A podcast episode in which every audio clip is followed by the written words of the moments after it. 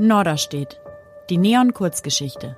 Ein Podcast von Neon-Autor Tim Sohr. Gelesen von Tim Sohr. Folge 1. Norderstedt.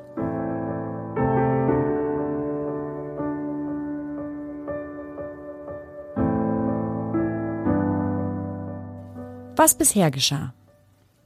Also, Fiona ist seit ein paar Jahren mit Max zusammen und die beiden sind auch irgendwie glücklich. Aber man bekommt schon so das Gefühl, dass da die Luft raus ist. Richtig problematisch ist es aber erst, seit Max rausgefunden hat, dass Fiona seit ein paar Wochen ziemlich hemmungslos mit ihrem Kollegen Tim sextet.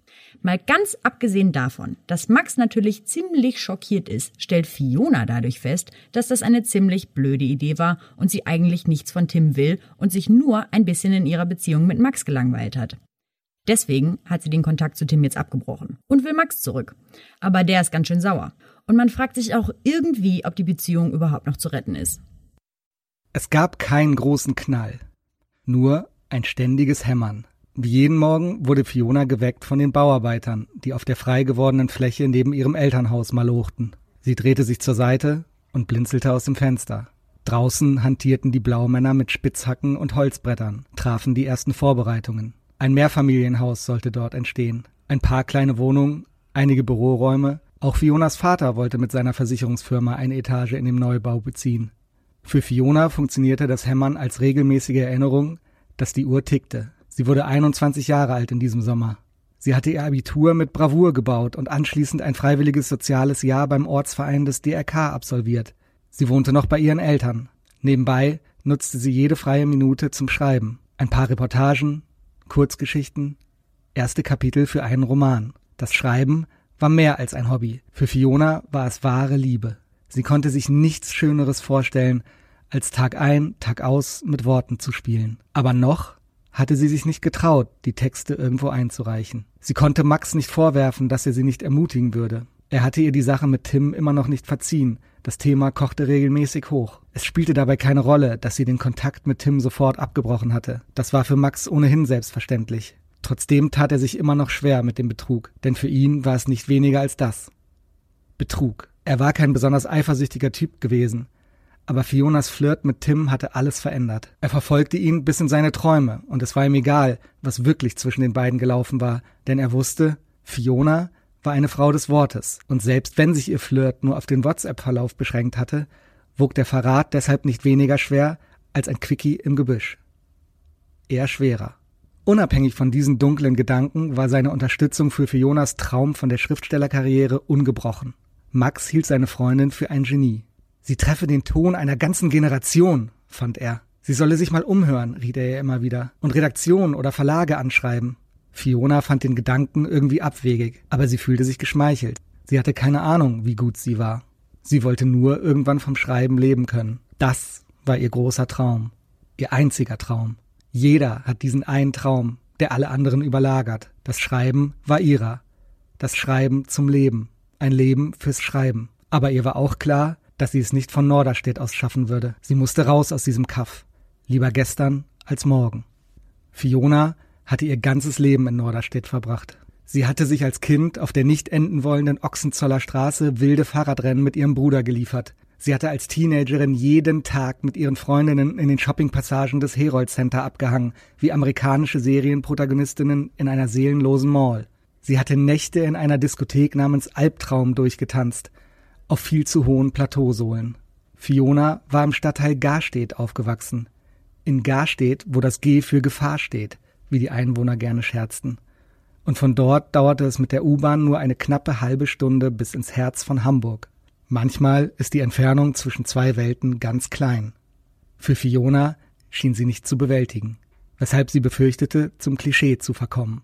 Sie schrieb an einem Manuskript, einem Roman mit dem Arbeitstitel Norderstedt, der von der Flucht in die große Stadt handelte.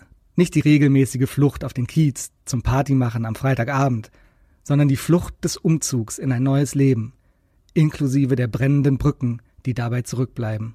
In der Realität war diese Flucht noch nie mehr als ein Plan gewesen. Aber auf dem Papier machte Fiona diesen Plan wahr. Ihr Roman funktionierte wie eine Art Tagebuch, dem sie sich anvertraute. In Norderstedt erzählte sie davon, wie es sein könnte. Sie wusste nicht, ob sie auch davon erzählte, wie es wirklich kommen würde. Fiona freute sich immer, wenn Max ihr ein Kompliment für diese Texte machte. Aber in diesem Sommer konnte sie sein Urteil plötzlich nicht mehr ernst nehmen. Es war zu viel passiert zwischen ihnen. Sie schämte sich dafür, weil sie seit fünf Jahren mit ihm zusammen war und ihn immer noch sehr mochte, aber ihn trotzdem fast mit Tim betrogen hatte. Fiona brauchte ein paar Tage, ehe sie realisierte, dass Tim nur ein Symbol für ihre Sehnsucht nach Aufbruch und Veränderung dargestellt hatte. Diese Illusion war abrupt aufgeflogen, als Max den Chat der beiden entdeckt hatte. Es fiel Fiona nicht leicht, die Konsequenzen aus dieser Einsicht zu ziehen, weil Tim die Sache ein bisschen anders sah und offenbar sehr verliebt in sie war. Das sorgte für unangenehme Situationen bei den gemeinsamen Schichten im Restaurant, aber Fiona beschränkte die Konversation fortan auf das Nötigste. Für sie zählte nur noch Max. Er war damals ihre erste große Liebe gewesen und sie hatten ihre Beziehung gegen viele Widerstände behauptet. Er war fast zehn Jahre älter als sie und in Norderstedt genügte dieser Altersunterschied zum Skandal. Aber die verächtlichen Blicke an der Bushaltestelle hatten das Pärchen nur noch enger zusammengeschweißt. Max wurde bald 30 Jahre alt und kannte nichts außer Norderstedt. Auch im Urlaub hatte er es nie weiter als Gran Canaria geschafft. Norderstedt lähmt dich, schrieb Fiona in ihrem Roman. Und Max hatte sich verändert in den vergangenen Monaten. Fiona machte es an Kleinigkeiten fest. Man muss die Zeichen richtig deuten, dachte sie. Zum Beispiel wollte Max jetzt immer Tatort gucken. An jedem verdammten Sonntag. Er fand es gemütlich, vor dem Fernsehabend zusammen zu kochen und beim Essen einen schönen roten zu trinken. Er, der früher Jägermeister aus der Bierbong gesoffen und 48 Stunden durchgefeiert hatte, zelebrierte seine Spießigkeit inzwischen mit dem größten Vergnügen. Vor der Arbeit rasierte er sich jeden Morgen glatt. Wenige Wochen zuvor waren fünf Tage noch die kürzeste Bartlänge gewesen, seit Fiona ihn kannte. Sie bekam es deshalb mit der Angst zu tun. Immer wieder jaulten die Sirenen in ihrem Kopf. Sie stand mit Max im Supermarkt an der Kasse. Die Schlange war lang. Irgendwann kam die Durchsage, dass auch die Kasse nebenan geöffnet würde. Die Jogginghosen tragenden Einkäufer, die hinter ihnen in der Schlange standen, stürzten daraufhin zum Nachbarband. Fiona dachte kurz darüber nach, wütend zu werden, amüsierte sich dann aber doch lieber über die Szenerie. Die Leute, die sich vordrängeln, wenn eine neue Kasse öffnet, sagte sie zu Max, das sind immer genau die Leute, in deren Leben es nun wirklich nicht auf fünf Minuten ankommt. Sie lachte und nahm sich vor, diese Beobachtung für ihren Roman zu verwenden. Max starrte sie an und sagte, kapier ich nicht. Er hatte mit dem Rauchen aufgehört, und obwohl sein Konsum jahrelang bei rund anderthalb Packungen pro Tag gelegen hatte, fuchtelte er jetzt ständig hektisch mit den Händen, sobald ihm auf irgendeiner Terrasse ein bisschen Qualm ins Gesicht wehte. Fiona hatte dagegen keine Lust, mit dem Rauchen aufzuhören. Max erzählte ihr deshalb gerne Horrorgeschichten von gelben Fingern, schwarzen Lungen und den grauen Gesichtern jahrzehntelanger Kettenraucher. Ist dir mal aufgefallen, erwiderte Fiona eines Tages und steckte sich eine Zigarette an, dass schöne Menschen noch schöner werden, wenn sie rauchen, hässliche Menschen dagegen noch hässlicher? Max starrte sie an und sagte, kapier ich nicht. Genau das ist das Problem, dachte Fiona. Ich kapier dich auch nicht mehr. Und eigentlich kannst du gar nichts dafür. Sie schämte sich, weil sie sich darüber ärgerte, dass er ihr die Sache mit Tim verziehen hatte. Jede Nacht lag sie wach und ihr ganzer Körper fühlte sich taub an. Probe liegen für den Sarg, dachte sie und machte sich noch eine Notiz für den Roman. Sie sehnte sich nach Aufbruch. Nachts schien es draußen noch schwärzer zu sein als früher. Sie stellte sich ihr Buch im Regal bei Thalia vor und ihren Namen auf den Feuilletonseiten der Süddeutschen Zeitung. In ihrem Kopf sang ein Chor aus schiefen Stimmen von einem Leben, das sie verpasste. Irgendwann dämmerte sie weg und träumte davon, wie sie in ihrem Zimmer eingesperrt war und die Wölfe an der Tür kratzten, bis das ständige Hämmern sie schließlich aus dem Schlaf holte. Fionas Vater hatte große Pläne mit ihr.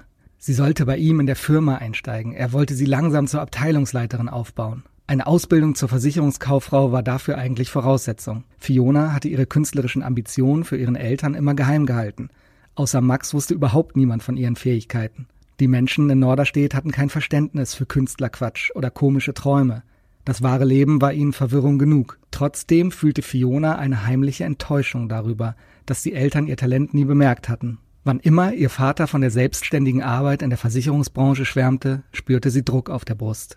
Dieser Druck machte sie wütend, denn normalerweise ließ sie keinen Druck zu. Druck war die Volkskrankheit in ihrem Freundeskreis. Sie alle hatten Druck, den Druck cool zu sein, den Druck durchzublicken, den Druck dauernd Sex zu haben und den Druck einen Plan zu haben, Sie spürten den Druck vor allem deshalb, weil sie am liebsten zu Hause geblieben wären.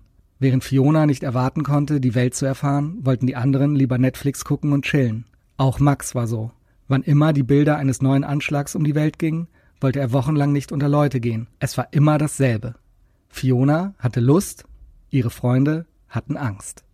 Um Fiona herum stieg der Druck ständig, aber sie fühlte sich davon nicht betroffen. Sie hatte das Schreiben als Gegenmittel entdeckt.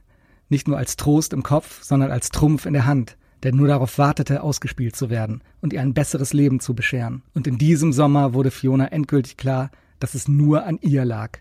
Auf den großen Knall konnte sie lange warten, nämlich für immer. Veränderung wird umso schwieriger, wenn ständig alles so bleibt, wie es war. Klingt logisch, macht die Sache aber kompliziert. Fiona wusste, sie würde die Sache selbst in die Hand nehmen müssen.